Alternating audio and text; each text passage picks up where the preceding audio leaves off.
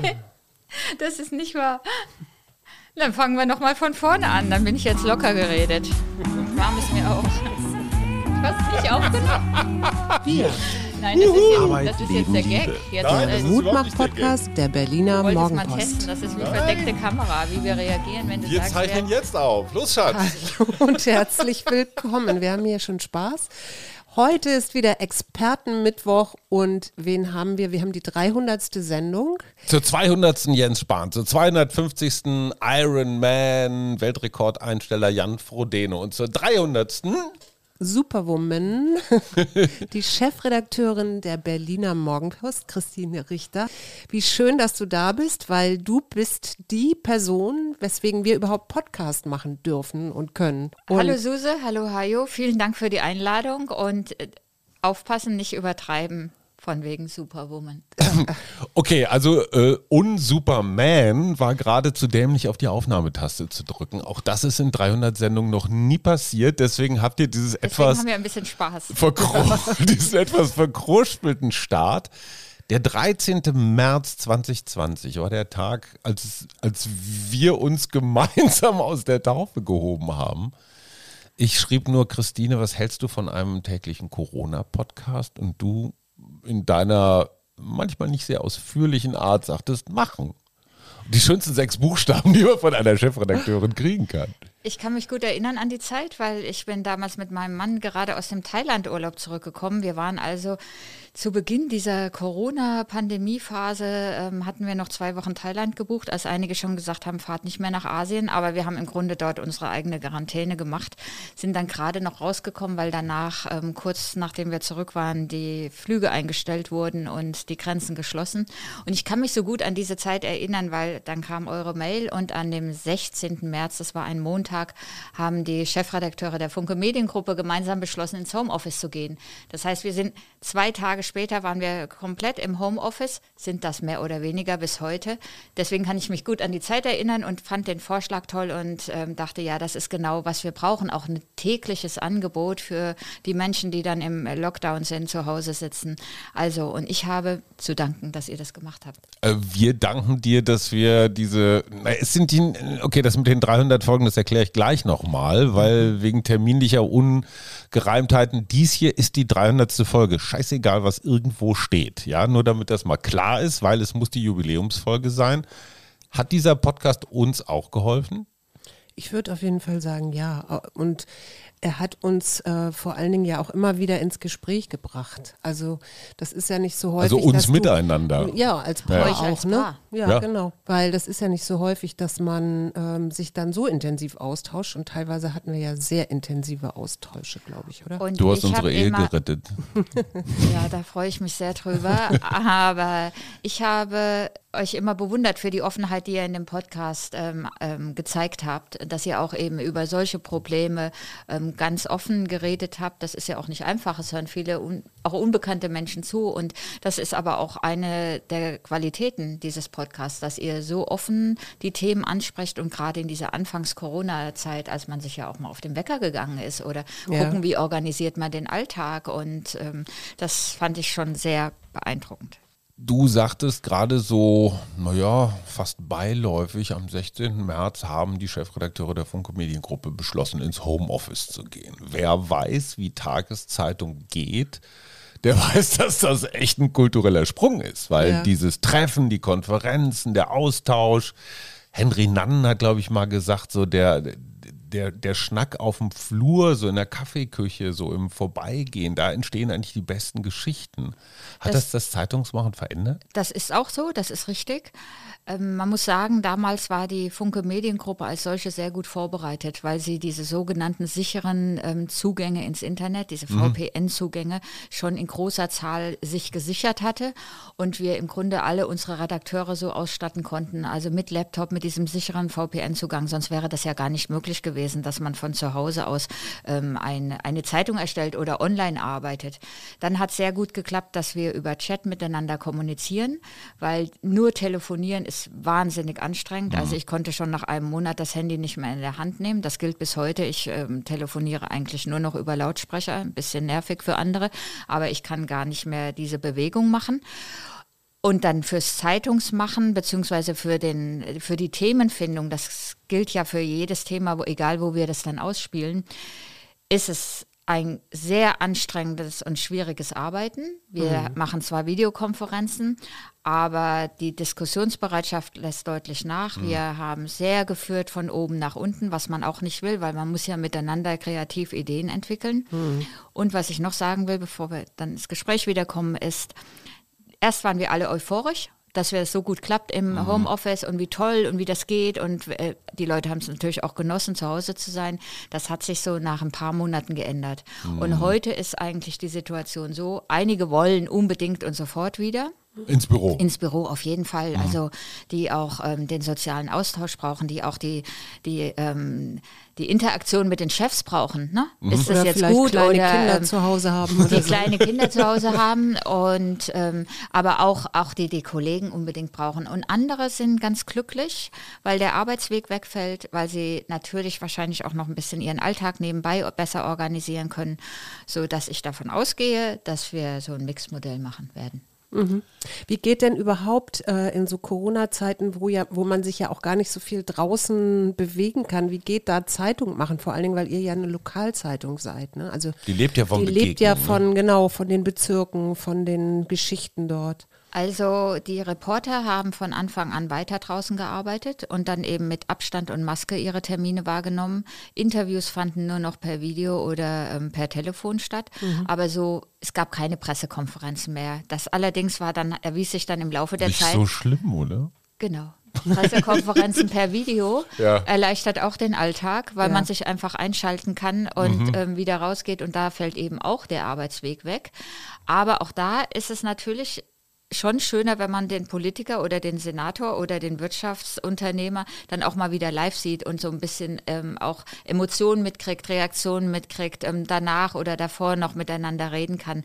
Also diese Euphorie am Anfang, oh, ich spare ja so viel Zeit, das hat sich verändert und die Leute, äh, die Kollegen genießen das schon, wenn sie auch jetzt wieder zu Terminen gehen, ins Museum gehen können, mhm. einen Film angucken können, mhm. ähm, ins Abgeordnetenhaus gehen können und wieder live mit den Menschen reden.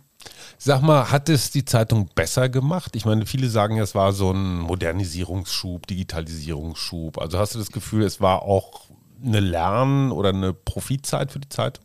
Ja, auf jeden Fall. Was das digitale Arbeiten angeht, auf jeden Fall. Gerade was unsere ähm, Online-Strategie angeht. Wir sind, befinden uns ja mitten in der digitalen Transformation. Mhm. Also online ist das, ähm, was was vorne steht, wofür wir schnell und als erstes die Texte machen und daraus entsteht dann im Laufe des Tages oder am frühen Nachmittag die Zeitung. Früher war es genau umgekehrt. Ja. Ne? Früher war es mhm. umgekehrt und ja. das hat uns geholfen. Ja. Das hat uns jetzt oder hilft uns nach wie vor. Ähm, Digitalisierung, Ausstattung, ähm, das alles ist auch sehr viel besser geworden. Man muss vielleicht den Zuhörerinnen und Zuhörern noch sagen, wir hatten einen Hackerangriff Ende letzten Jahres. Ne? Kurz vor Weihnachten, ähm, der uns auch vier, fast fünf Wochen äh, uns am Standort beschäftigt hat, hat ja die gesamte Funke Mediengruppe getroffen. Muss man noch mal ganz kurz erklären, irgendwelche düsteren Mächte haben ja, Menschen leider ja mhm. haben das gesamte System lahmgelegt. Also haben letztendlich euren Zugang, jeden Alles. einzelnen Zugang geblockt, haben das ist in dem Fall auch Erpressung gewesen. Mhm. Also du musst alles neu aufsetzen, damit man sicher ist, dass ähm, kein Virus mehr irgendwo versteckt ist. Was hast du so ähm, für dich jetzt? Ich meine, wir haben immer noch Corona und Pandemie, aber was hast du so für dich jetzt so aus den letzten anderthalb Jahren mitgenommen? Was hat sich verändert auch? Also für die Arbeit heißt es, dass wir, ähm, dass wir sehr nochmal dran arbeiten müssen, wie kommen wir in die Diskussion und wie finden wir Themen, mhm. weil das hat mir gefehlt, das ist dieser kreative Austausch und ähm, da liegt es oft leicht, dass äh, man sagt, die Chefs machen das schon, aber das ist eine Rolle, die ich gar nicht so will, weil ich will lieber mit den Kolleginnen und Kollegen die Themen oder die Serien oder die Schwerpunkte ähm, gemeinsam entwickeln. Mhm. Das ist unglaublich schwierig. Also wir haben, ähm, wir haben Videowochenkonferenzen, wir haben eine Videokonferenz am Morgen, wo auch alle teilnehmen sollen, damit wir uns wenigstens einmal am Tag sehen von Anfang an. Wir haben einen Show Fix, ähm, wo man über andere Themen redet, auch immer alles wöchentlich. Aber dieser Austausch, ähm, das ist, ähm, das fällt Kolleginnen und Kollegen schwer. Das kennt ihr vielleicht auch aus Videokonferenzen. Das ist was Boah. anderes, als wenn man zusammensitzt. So, deswegen hoffe ich, dass wir ähm, bald wieder am Ku- Kudamm zusammenkommen. Und dann möglichst große Flexibilität. Also es gibt ein paar Rollenfunktionen, die sollten täglich ähm, in der Redaktion zusammenkommen und andere können natürlich flexibel arbeiten. Wir arbeiten mit Bezirksreportern. Die Bezirksreporter aus Marzahn-Hellersdorf oder Treptow-Köpenick, die müssen nicht jeden Tag am Kudamm sein. Ja, klar. Was eine halbe Aber was- Weltreise ist für alle, die Berlin Weltreise nicht ist. kennen. Ja. Aber was war für dich persönlich so, äh, also was hat sich für dich persönlich so verändert, jetzt mal abgesehen von der Arbeit? Oder wie guckst du anders, guckst du inzwischen anders auf bestimmte Themen? Also ich hatte schon ein sorgenvolles Jahr, weil meine Eltern an Corona erkrankt sind und es beide überlebt haben, ähm, was mein Wunder von Offenbach ist, äh, mein persönliches. Ähm, ich habe gemerkt, dass ähm, Freundschaften ähm, nicht wie wichtig sie sind, das weiß man ja, aber ähm, dass sie doch eine gewisse Stabilität brauchen. Also ihr habt das auch schon in euren ähm, Podcasts angesprochen. Ähm, es gibt auch Leute, die den Querdenkern nahestehen und die auf einmal im Bekannten- oder Freundeskreis sind und da merkt man schon, was sich da verändert und Ja. was da auch kaputt gehen kann. Und ja, Und hast du, ähm, kriegt ihr in die Redaktion auch Querdenkerbriefe oder empörte Leserbriefe, weil ihr irgendwie falsch berichtet habt oder weiß ich nicht? Ja, die sind auch zum Teil ja sehr gut organisiert. Gerade nach den sogenannten Querdenker-Demonstrationen ähm, bekommen wir von Anfang an ähm, viele Reaktionen meist negative Reaktionen über ähm, aus diesem aus diesem Bereich der sagen wir mal Corona-Leugner. Wir hatten ja kürzlich diese ganz große Demonstration ähm, in Berlin, wo es auch zu vielen Auseinandersetzungen mit der Polizei kam, wo ähm, diese Videoschnipsel verbreitet wurde, wo zwar auch Polizisten ähm, angegriffen wurden, aber auch Seniorinnen umgesch ähm, umgeschubst worden, wo man gar nicht weiß, wie die Situation vorher war oder Ja. was sie mit dem Polizisten gemacht hat. Und ähm, da wird dann gesagt, dass, dass wir falsch berichten und dass doch die Polizei die Bösen waren. Wir- Ich finde es wahnsinnig schwierig. Inzwischen geht's, weil sich die Szene radikalisiert hat, habe ich den Eindruck. Aber am Anfang hatte ich schon auch als Journalist Schwierigkeiten, eine Grenze zu ziehen. Wo ist Kritik völlig berechtigt und auch, ich sag mal so, im demokratischen Rahmen? Und wo fängt es an, irre zu werden? Das ist wahnsinnig schwierig, da so eine rote Linie, die, die, die verändert sich ja auch ein bisschen. Ne? Das stimmt. Ähm, das ist auch wahnsinnig schwierig. Das haben wir ja schon ähm, bei anderen ähm, Großlagen, sage ich mal, schon auch, auch erlebt. Erinnert euch an ne? die Flüchtlingskrise. Ja. Da haben wir als Medien auch Fehler gemacht. Im ersten halben Jahr, Sommer 2015 bis Ende des Jahres, haben wir ja fast nur über Refugees Welcome berichtet ähm, und ähm, das Positive rausgestellt. Ich habe in dieser Zeit auch die Leserbriefe bearbeitet damals. Ähm, da haben wir schon geguckt, dass ähm, dass eher, dass die ganz kritischen sowieso nicht, die waren ja auch von der Wortwahl gar nicht zu veröffentlichen, aber Ja. da war schon eine ganz andere Stimmung. Das hat sich erst geändert im, im Jahr, im, nach der Silvesternacht in Köln. Ja. Und das war nicht gut von uns Medien, dass wir diese kritischen Stimmen ähm, so lange nicht zugelassen haben. Dass ähm, bei, mit dem Aufkommen der AfD die Berichterstattung ja auch ähm, sofort in eine Ecke gedrängt. Ähm, Nein, wir haben uns schon auch bemüht, das ist jetzt auch zu pauschal, ähm, wenn man das über alle Medien sagt. Aber so eine ähnliche Situation hatten wir dann eben jetzt nochmal mit den Querdenkern. Hattest du das Gefühl, dass wir Medien aus, dieser, aus diesen Flüchtlingsjahren gelernt haben? Eine schwierige Frage. Ich stelle sie ja, mir ich, selber. eine, ich eine könnte sie- schwierige Frage. Ich, ich bedauere sehr, dass so überhand genommen hat. Ähm, die Vermischung von Meinung und Kommentar Mhm. mit Berichterstattung. Ich will gar kein Bashing des öffentlich-rechtlichen Rundfunks machen, aber da fällt es natürlich dann ähm, vor allen Dingen auf, auch gerade in den Hauptnachrichtensendungen. Das ist, glaube ich, äh, auch zum Teil gewollt. Der Moderator macht aber dann eben auch Meinung und das ähm, ist nicht gut für den Journalismus. Und wir achten in der Morgenpost sehr darauf, aber es passiert natürlich auch Kolleginnen und Kollegen, weil ja auch diese Diskussion, kennt ihr auch, über wir müssen Haltung zeigen. Wir als mhm. Journalisten müssen Haltung zeigen. Ja. Und zeige ich die dann nur auf der Meinungsseite in Print oder in dem Leitartikel, in dem kurzen, schnellen Kommentar oder auch in der Berichterstattung, mhm. zum Beispiel über eine Querdenker-Demonstration. Das ist schon harte Arbeit und ähm, junge Kolleginnen und Kollegen sind nochmal ganz anders, ähm, naja, engagiert. Mhm. So, und dazu sagen, Achtung, wir berichten über, jetzt nehme ich doch das nur Beispiel Demonstration und wir schreiben dann den Kommentar dazu, ist schon mhm. eine Herausforderung. Jetzt und Haltung, Entschuldigung, ganz kurz, Haltung ist halt auch so ein Begriff, so ein moralisch aufgeladener Begriff, unter dem jeder was anderes versteht. Ne? Das finde ich an Haltungsjournalismus immer so schwierig, weil der ist nicht definiert, sondern jeder gibt halt seine Haltung als die maßgebliche aus. Und ich fände es immer so großartig, wenn wir uns erstmal aufs Grundgesetz verständigen könnten. Ja, ich bin ja auch mit der Berliner Morgenpost, wir sind schon sehr klar unterwegs. Also uns ist Meinung und Kommentar, ist uns wirklich deine mhm. Kolumnen. Mhm. Ähm, ähm, sind uns sehr wichtig. Also wir setzen da ja auch richtig einen mhm. Schwerpunkt und wir arbeiten auch daran, dass man nicht so wischiwaschi Kommentare könnte gut sein, sowohl sondern als auch. so oh, sowohl mhm. als auch Kommentare, sondern Jetzt nehmen wir mal das Beispiel, das aktuelle Beispiel, Corona-Schnelltests sollen kostenpflichtig mhm. werden. Ja. Ich bin da gar nicht festgelegt, gestehe ich, weil ich glaube, einerseits ist es okay, dass mhm. man das macht, ähm, damit die Leute auch nochmal einen Anreiz kriegen, sich endlich impfen zu lassen. Andererseits denke ich mir, ah, wir wollen doch wissen, wer infiziert ist, also testen, mhm. testen, testen. Ja. Und auch, ähm, auch die Gegner, die Impfgegner. Testet lieber, als dass sie ähm, das Virus weiter verbreiten und wir wissen gar ja. nichts davon. Also ich bin da gar nicht, gar nicht festgelegt. Jetzt könnte man sagen, man macht ein Pro und Contra. Mhm. Aber man könnte auch sagen, wir machen jetzt einen Kommentar. Und dann hätte ich schon gerne, dass der Kommentator, anders als ich, sagt, ich bin dafür oder mhm. ich bin dagegen und das gut begründet. So, da muss ich dir nochmal einen Strauß Rosen rüberwerfen. Da müssen, das müssen wir Moment. aushalten. Du hast mir noch nie in einen Kommentar reingequatscht. Ich habe dich manchmal Zähne knirschen hören, aber du hast mir nie reingequatscht. Das finde ich super, weil es gibt, es gibt echt Chefredakteurinnen und R, die dann auch das Gefühl haben, dass ihre Meinung die alleingültige und allerheiligste ist. Und das hast du nicht und das ist super. Ja, da gibt es wahrscheinlich andere Redakteure, die da jetzt widersprechen, weil es gibt ein paar Punkte. Schickt ähm, eure anonymen Mails gerne an mich. Es gibt ein paar Punkte, wo, ähm, wo wir schon als Berliner Morgenpost als bürgerlich-liberales Medium eine klare Position vertreten.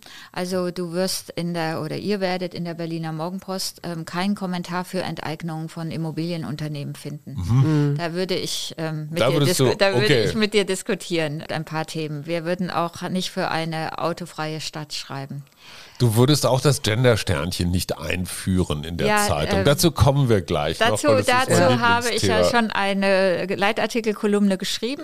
Eine Serie? Und, nein, zum Gender-Sternchen nur einen Text. Das habe ich, greife ich nicht so oft auf. Okay, dann ist das ähm, meine wir haben gefühlte uns, Wahrnehmung. Wir haben uns als Funke Mediengruppe, die Chefredakteure der Funke Mediengruppe haben sich darauf verständigt, dass wir das Gender-Sternchen, das große I unterstrich, nicht benutzen.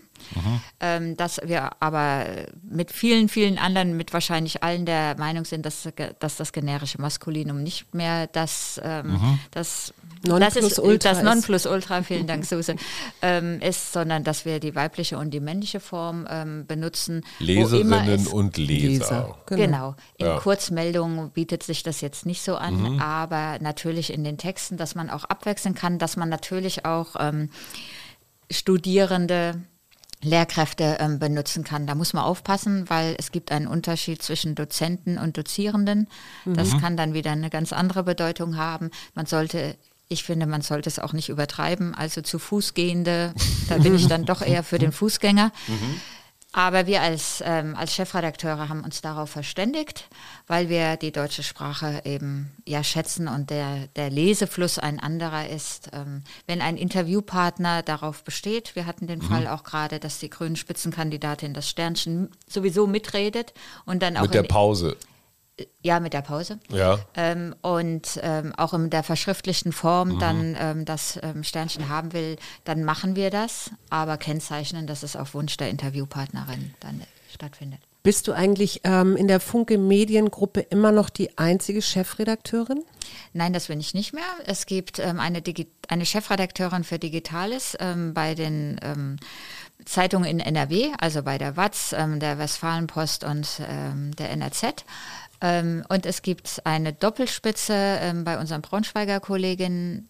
Also bei der Braunschweiger Zeitung gibt es jetzt einen männlichen und eine weibliche Chefredakteurin. Aber du warst die Pionierin. Ich war die Erste. Den, bei den Zeitungen der Funke Mediengruppe war ich die Erste. Und äh, hast du das, war das, war das schwierig für dich? Also hattest du das Gefühl, du musst dich da erstmal so durchsetzen oder so? Also auch gerade wenn ihr in den Chefredakteurskreisen miteinander sprecht? Ja. was ist, was macht, was macht da den Unterschied aus? Also das ist ja eigentlich nicht nachvollziehbar. Ne? Du hast 18 Jahre oder so bei der Berliner Zeitung auch schon in leitender Funktion gearbeitet. Wo, wo wieso ist das so schwierig nach wie vor, wenn eine Frau ähm, so eine wichtige Position bezieht? Also erstmal muss die Frau in diese Position kommen. Mhm. Ähm, weil das ist schon ein, ein Job mit besonderen Herausforderungen. Ich will mich da jetzt nicht überhöhen über alle anderen Chefredakteurinnen und Chefredakteure, aber er ist schon sehr zeitintensiv und mhm. auch über hier das Handy und die sozialen Medien noch, ähm, noch zeitintensiver oder geworden, weil einfach diese permanente Erreichbarkeit ähm, nicht da sein muss, aber schon auch, ähm, auch da ist. Und ähm, man hat schon wenig Zeit für Familie oder, oder Partnerschaft oder für Privatleben. Mhm. Du bist verheiratet, hast aber keine Kinder. Einmal Richtig. fürs Protokoll. Genau. Mhm. Hättest du Kinder großziehen können und gleichzeitig Chefredakteurin? Lass sie doch mal aus. Nein, das interessiert mich aber trotzdem. Suse, ich beantworte deine Frage gleich nochmal weiter. Ähm, ganz schwierig, mhm. wenn, man, wenn man keinen Partner hat, der dann die Kindererziehung mhm. übernimmt. Mhm. Das ist, glaube ich, auch einer der, der Gründe, warum, warum Frauen auf dem Karriereweg mhm. ähm, Reporterin, Chefreporterin, ähm, stellvertretende Ressortleiterin, und mhm. dann wird es schon schwierig. Weil es ist ja auch so, dass wir bei der Berliner Morgenpost Frauen immer gefördert haben. Ich hatte auch meine Kollegin, als ich noch stellvertretende Chefredakteurin war, ähm, die mit dabei war, die dann abgebrochen hat, als die beiden Kinder kamen. Mhm. Und, ähm, und ich auch Frauen gerne noch in Ressortleitung oder weitergeführt hätte, die dann, die sich dann anders entschieden haben, was auch toll ist. Ähm. Was ich finde, das auch toll, wenn sich jemand für Kinder und Familie entscheidet. Also das ist aber ein, ein Punkt, warum es, warum es doch so wenig Frauen in diesen, in diesen, auf diesen Ebenen gibt. Und ähm, dann muss man ganz klar sagen, so ähm, banal das äh, vielleicht klingt, äh, Männer haben eine andere Kommunikation und mhm. ein anderes ähm, Karrierefördersystem miteinander. Mhm. Seilschaften. Kann, es ist, äh, das klingt vielleicht schon so wieder ja, so, okay. so, negativ. Ähm, aber weil, weil Suso fragte, wie ich das erlebe, ähm, da, die kommunizieren, die kommunizieren anders miteinander. Ja. Also ich, ähm, ich komme da schon, das ist auch gar kein Jammern, ich komme da schon sehr gut zurecht, aber es ist eine andere Art der Kommunikation. Und wenn man dann alleine oder mit wenigen Frauen ist, ähm, da muss man sich gar nicht drauf einlassen, aber mhm. man muss wissen, wie das funktioniert. Und mein schönstes Beispiel aus den letzten drei Jahren war, ich war dann zwischendrin mal ähm, mit Chefredakteurin von Frauenzeitschriften bei einer Fra Preisverleihung und es war waren nur Frauen da. Das ist ja alleine, wie man sich schon vorstellt mhm. und wie man anfängt miteinander zu reden, das ist mhm. ja überhaupt nicht vergleichbar mit mhm. anderen Runden. Ja. Äh, würdest du sagen, Frauen äh, machen auch eine andere Zeitung, also setzen ja. andere Schwerpunkte? Ja, also äh, jetzt nicht per se. Also ich will ja. jetzt nicht. Äh, Der Fußballteil ist nicht kleiner geworden. Ja, auf keinen Fall. ich sage jeden Morgen der schöne Sport. Was haben wir denn heute im Angebot? Ähm, ich will männlichen Kollegen nicht absprechen, aber ich glaube, wir haben, Frauen haben nochmal einen anderen Blick. Mich mhm. hat sehr gefreut, wir haben jetzt ähm, so ein Vergleich, ähm, Auswertung bekommen über ähm, die unterschiedlichen Funketitel und die Morgenpost ist dann doch tatsächlich die weiblichste. Wird mhm. von mehr Frauen gelesen als von Männern. Wobei, das war jetzt nicht mein Ziel, aber ja. es freut mich, weil ich schon mhm. Wert drauf lege, dass auch in der Morgenpost eben nicht auf jeder Seite ein Bild eines Politikers, eines Unternehmers und ja. dann kommt der nächste Mann und im Sport sind nur, nur Männer. Also mhm. wir, wir achten schon darauf. Ist viel Arbeit, aber wir ähm, mühen uns da schon Was würdest du, was sind so deine persönlichen Lieblingsthemen? Also wo du, wo du wirklich drauf achtest oder die, wo du dich auch freust, wenn da wieder irgendwie eine Reportage oder irgendwas im, Außer in der. Zeitung ist. Her Hertha auch, aber ich freue mich auch über Union und jetzt haben wir ja Viktoria dabei. Ja. Ähm, aufgestiegen in die dritte Liga und gleich nach zwei Spieltagen Tabellenführer. Also mein, mein Herz schlägt ja ein bisschen für die Landespolitik. Äh, Das mache ich halt schon seit vielen Jahren und begleite auch die Protagonisten seit vielen Jahren und finde es auch total spannend, weil, ähm, weil das ja in einer Stadt, das ist zwar ein Land, aber es ist eine Stadt mit ähm, zwölf Großstädten. Jede, Ja. Jeder Bezirk hat über 300.000 Einwohner, Pankow inzwischen über 400.000 Einwohner. Also und da so nah an der Politik dran sein zu können, das ist so ein bisschen, ja, ein bisschen. Streichen wir. Also, das ist ähm, schon mein, mein Steckenpferd. Ich bin sehr sportbegeistert. Insofern freue ich mich auch immer über gute Sportberichte. Aber ich mag natürlich auch die großen Reportagen und ich mag alles. Ähm, wir haben in den zwölf Bezirken, in den zwölf Großstädten jeweils einen Reporter. Ähm, das ist eigentlich wunderbarer Lokaljournalismus. Und jetzt ähm, hast du ja, oh, du bist ja auch Podcasterin. Ne? Ja, ich habe ja immer ein dieses- Vorbild. Ihr, ihr wart mein Vorbild. Ihr habt ja, du hast ja auch immer so ein schönes Foto aus dem, äh, was ist das, euer Konferenzsaal Unser oder so, wo Konferenzsaal. du dann immer äh, einen Podcast-Gast hast. Und natürlich aus der Landespolitik. Und jetzt frage ich dich mal, wer war denn dein liebster Podcast-Gast? Und wer hat dich am meisten überrascht? Überrascht hat mich der, ähm, der Chef, der ähm, Norbert Schirmer, der Chef der Gewerkschaft der Polizei in Berlin. Ganz toller Berliner Typ, Mhm. der auch einfach redet, so wie es ähm, Schnauze. ja, Vielleicht, sollten, so. wir den, vielleicht Ja. sollten wir den auch Ja, mal ja, ja. Ja, aber äh, Der ist aber also, schon legendär, ja. Aber wirklich ein, ein toller Typ und auch so ähm, völlig angstfrei. Ja, Mhm. das ist ähm, das das hat mich das hat mich am meisten überrascht.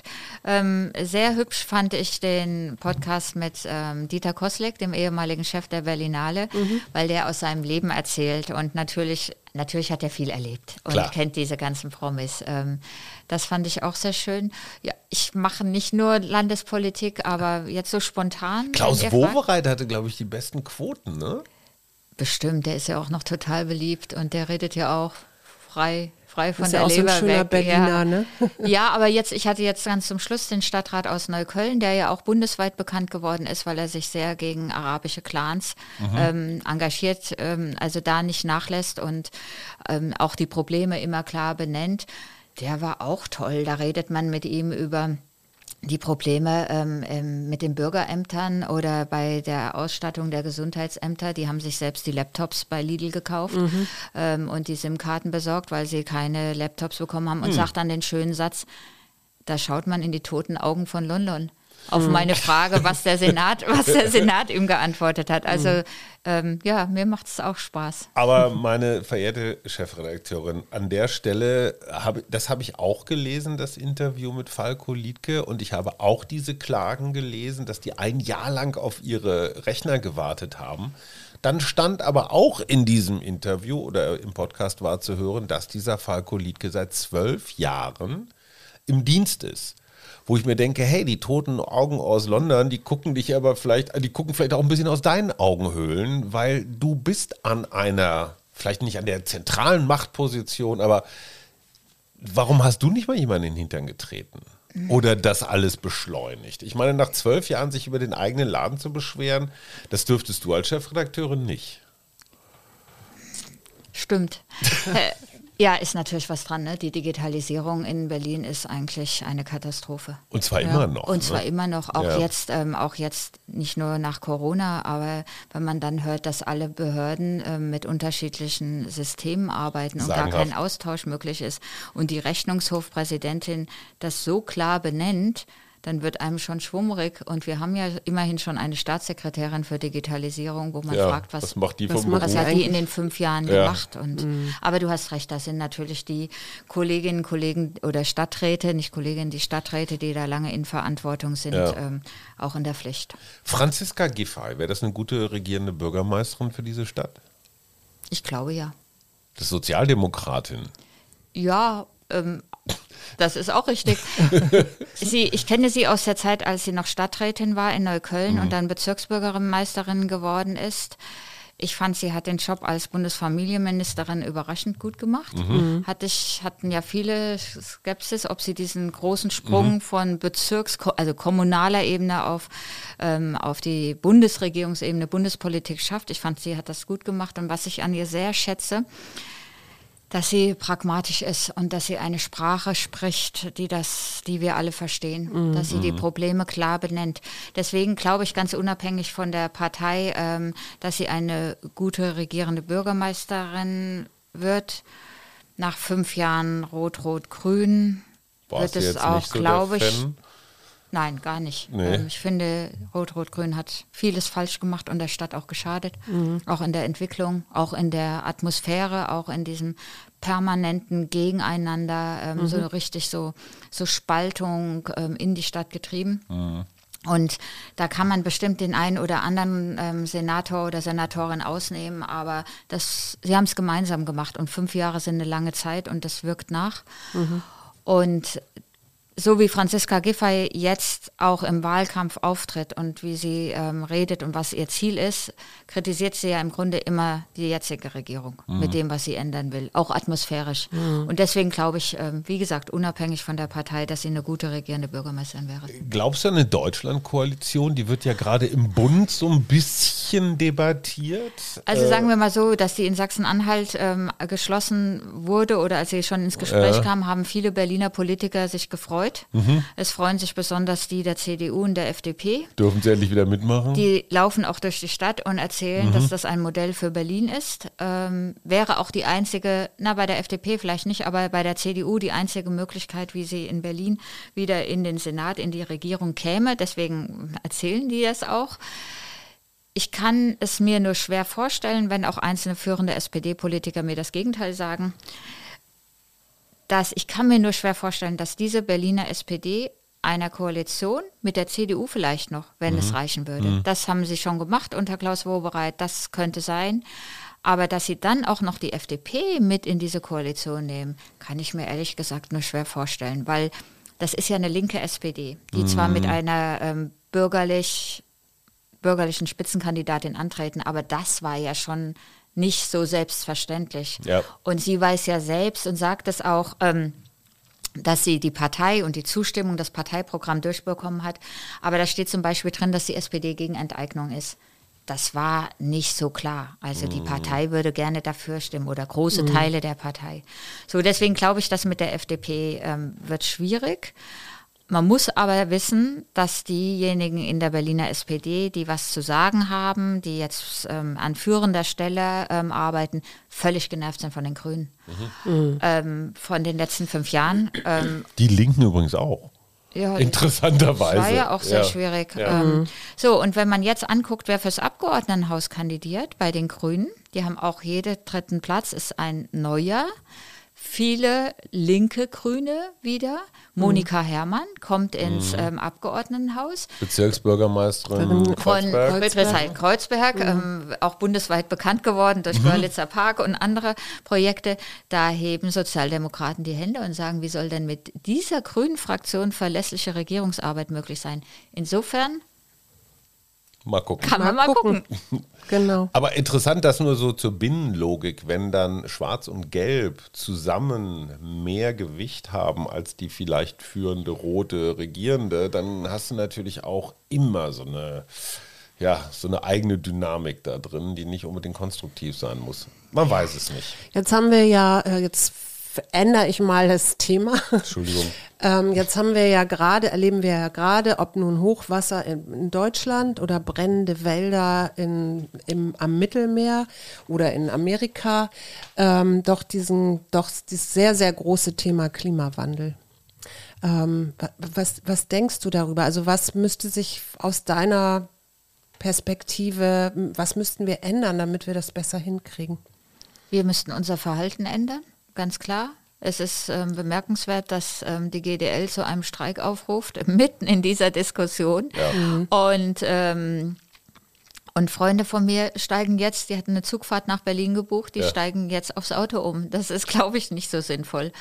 Ähm, und auch wir sind auch noch in der Pandemie. Also Ja. die S-Bahn in Berlin ist auch davon betroffen. Das heißt, die wenigen Züge, die fahren, werden vollgestopft mit Leuten. Aber ganz klar, der Klimawandel, und das zeigt sich ja an den Bränden, an den Fluten, ähm, an den Ereignissen, es wird einem ja, ähm, oh Gott, es wird einem, man kriegt ja richtig Angst, wenn man nach Russland guckt, nicht nur wegen der Brände, die es auch dort gibt, sondern wegen des Permafrostes, der auftaut, mit all den Folgen, die das dann für uns hat. Wir, wir müssen Verhalten ändern. Die Politik muss konkret uns sagen, was gemacht werden muss.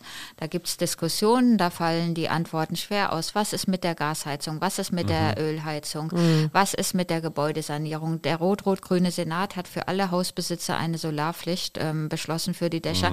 Gestern, also Ja. jetzt auch für die öffentlichen Gebäude. Wir haben in den letzten Jahren aber schon zig Schulen neu gebaut. Da ist kein Solardach drauf. Warum eigentlich nicht? Also das betrifft alle Bereiche und es wird uns es wird uns auch viel Geld kosten. Das muss man den Leuten aber auch sagen. Also das, ähm, die Grünen trauen sich das ja in Ansätzen Ja, mit geliehenem Geld. Ne? und mit Energiegeld, was dann wieder zurückgeben soll für jeden, auch, auch, auch für gut verdienende Menschen. Ich brauche die 75 Euro nicht zurück, wenn es denn so kommen sollte.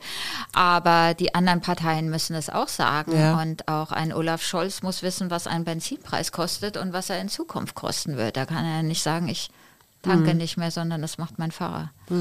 Da muss ich trotzdem noch mal zur großen Politik. Annalena Baerbock ist ja nun so ein bisschen schulzartig vor, wie vor vier Jahren von fast 30 jetzt auf unter 20 Prozent gestürzt. War da auch, ich sag mal, Frauenfeindlichkeit mit im Spiel? Hatte die es schwerer, weil sie Frau war? Was sagst du als solidarische Schwester? Ich zucke gerade die Schultern, Das, hab ich, das sah man nicht. deswegen sage Hört man auch nicht. Ich, ähm, natürlich ist sie auch, auch deswegen angegangen worden. Das erlebt, das erlebt man. Was ich nie, überhaupt nicht verstehe, ist, wer in die Küche geht, muss wissen, dass es heiß ist.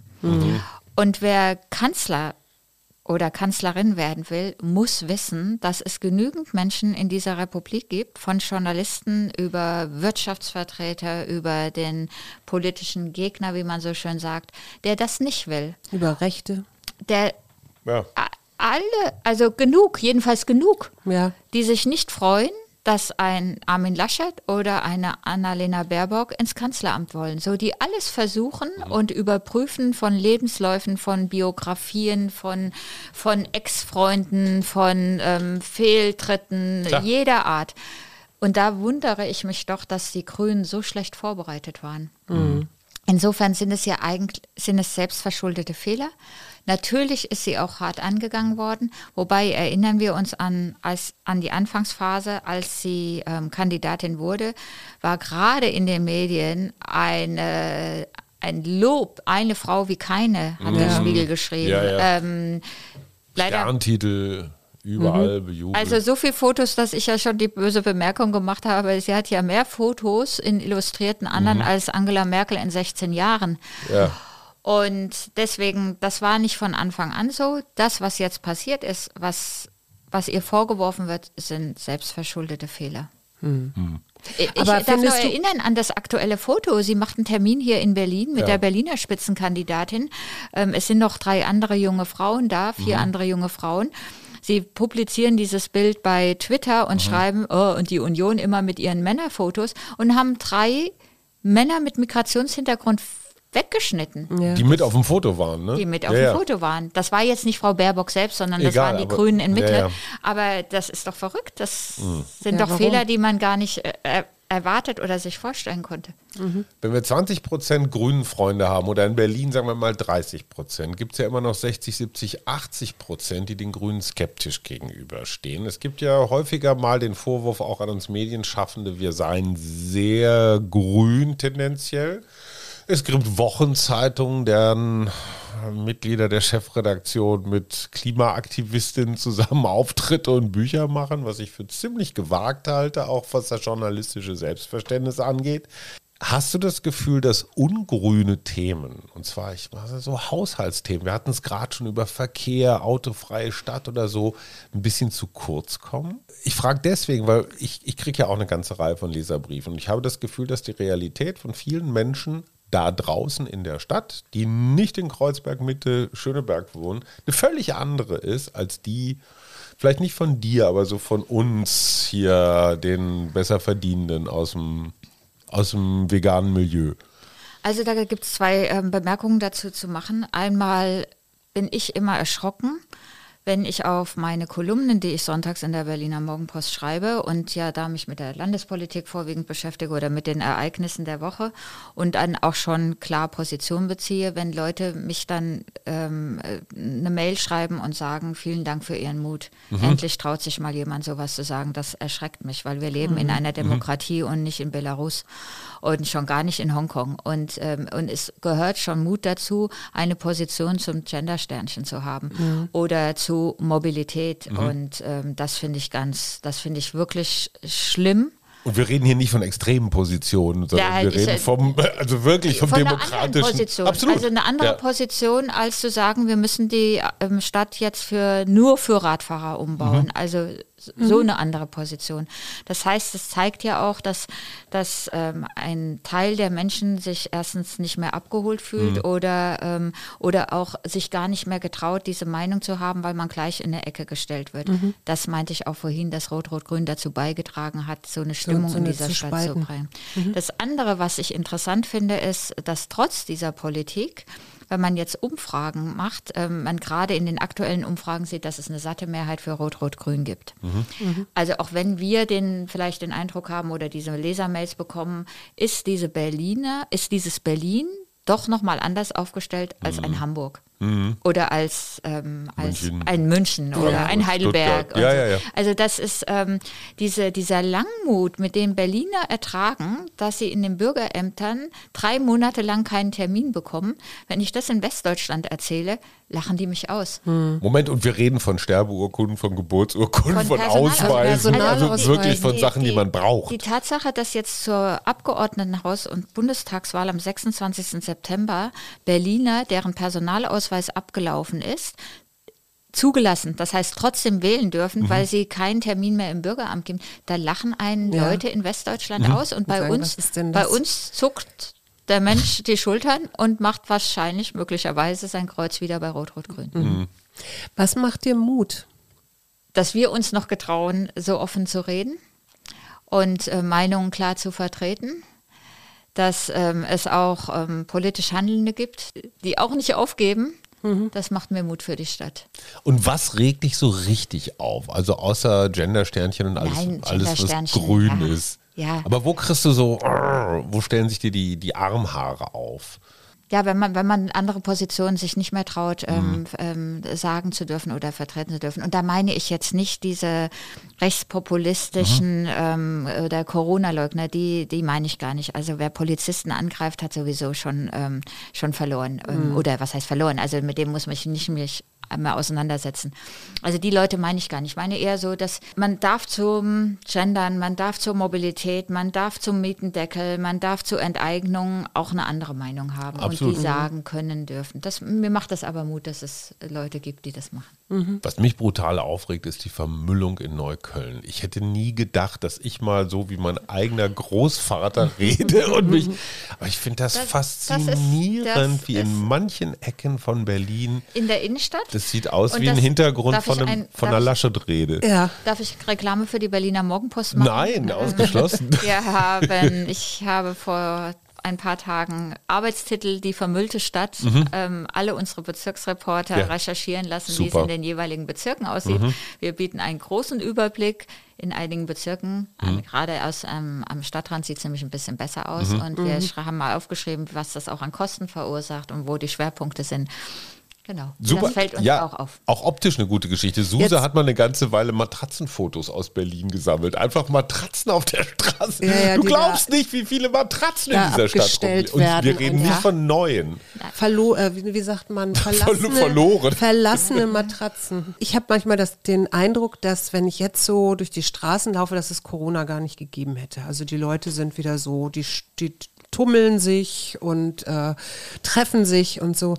Wenn du jetzt äh, so schaust und wir hoffen mal nicht, dass wir da so eine wirklich vierte Welle oder sowas kriegen, ähm, was müsste sich dringend ändern? Und zwar nicht nur in Berlin, sondern in Deutschland auch. Also was wünschst du dir für die Zukunft? Also ich ziehe eine Maske wieder auf, wenn rund um den Bahnhof Zoo und mm. wo wir unsere Redaktion haben am Kurfürstendamm auf einmal die Massen zu Breimarkt laufen und dort rumstehen und noch viele andere Menschen, da fühle ich mich ähm, nicht mehr sicher. Mhm. Was ich mir wünschen würde, dass sich alle impfen lassen. Mhm. Außer denen, die es nicht dürfen, nicht können, schwerst mhm. krank sind. Und natürlich die Kinder sind nach wie vor bis Zwölfjährigen im Nachteil. Die Eltern müssen das überlegen, auch für die über Zwölfjährigen. Hast du das Gefühl, Berlin ist, also wir hatten ja Michael Müller neulich hier, den kennst du ja nun auch schon gut und lange aus mhm. naheliegenden Gründen den regierenden Bürgermeister. Ich fand ihn extrem aufgeräumt, als ob er den, als ob er so, er hat es hinter sich. Äh, geht jetzt in den Bundestag. Wie fandst du, ist Berlin mit der Pandemie klargekommen? Am Anfang gar nicht. Mhm. Da war äh, Michael Müller und ähm, die Mannschaft überfordert mhm. und hat gewartet, ähm, was die anderen Bundesländer machen. Vor allen Dingen Bayern war ja da sehr forsch unterwegs und da waren sie aber hier alle durcheinander. Mhm. Haben die, erinnert euch, sie haben den Club Trompete, obwohl es da zig Fälle gab. Mhm. Ähm, hm, also, oder sie haben die Clubs noch aufgelassen und dann gab es auch in der Trompete die Fälle, oder? So ordentlich gespreadet wurde, ja. Ja, ja das ist dann besser geworden. Und in der Schlussphase und, und, auch sehr pragmatisch dann rangegangen. Also dann wurden doch auch die Spielplätze geschlossen, die mhm. ja am Anfang auch noch so lange offen waren. Die brauchten ein bisschen. Dann ist es sehr viel besser geworden.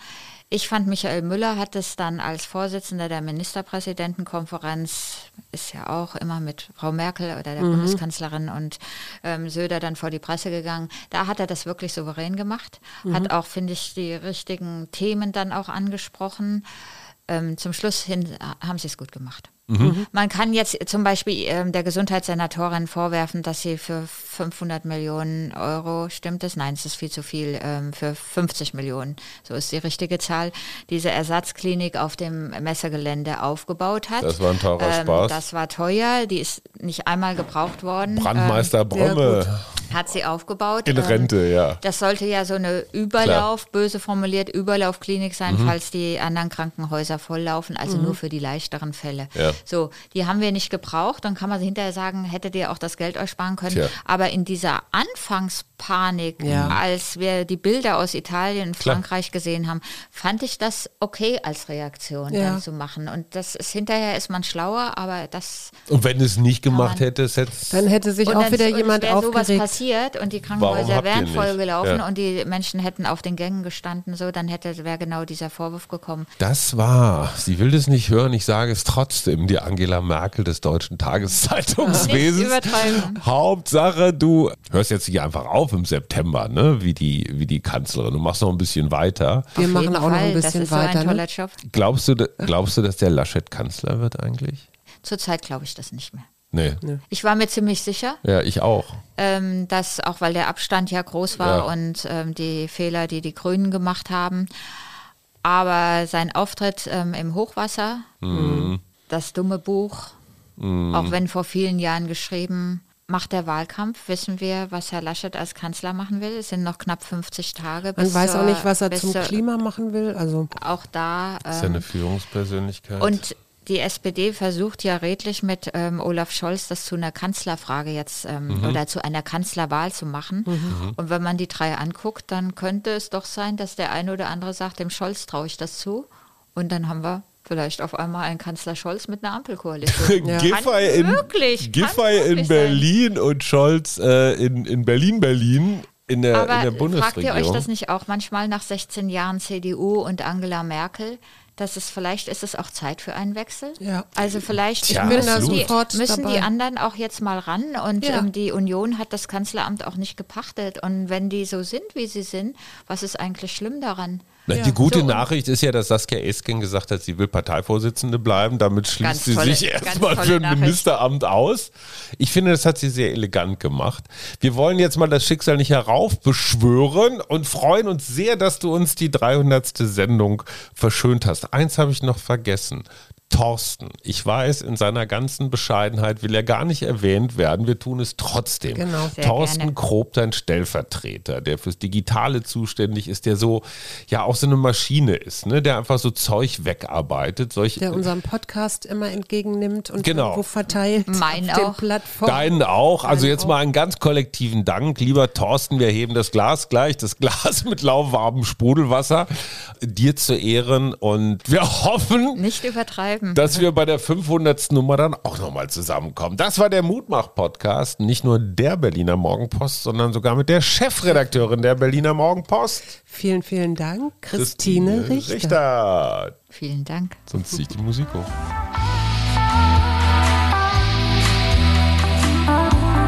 Wir, Arbeit, Leben, Liebe. der Mutmach-Podcast der Berliner Morgenpost.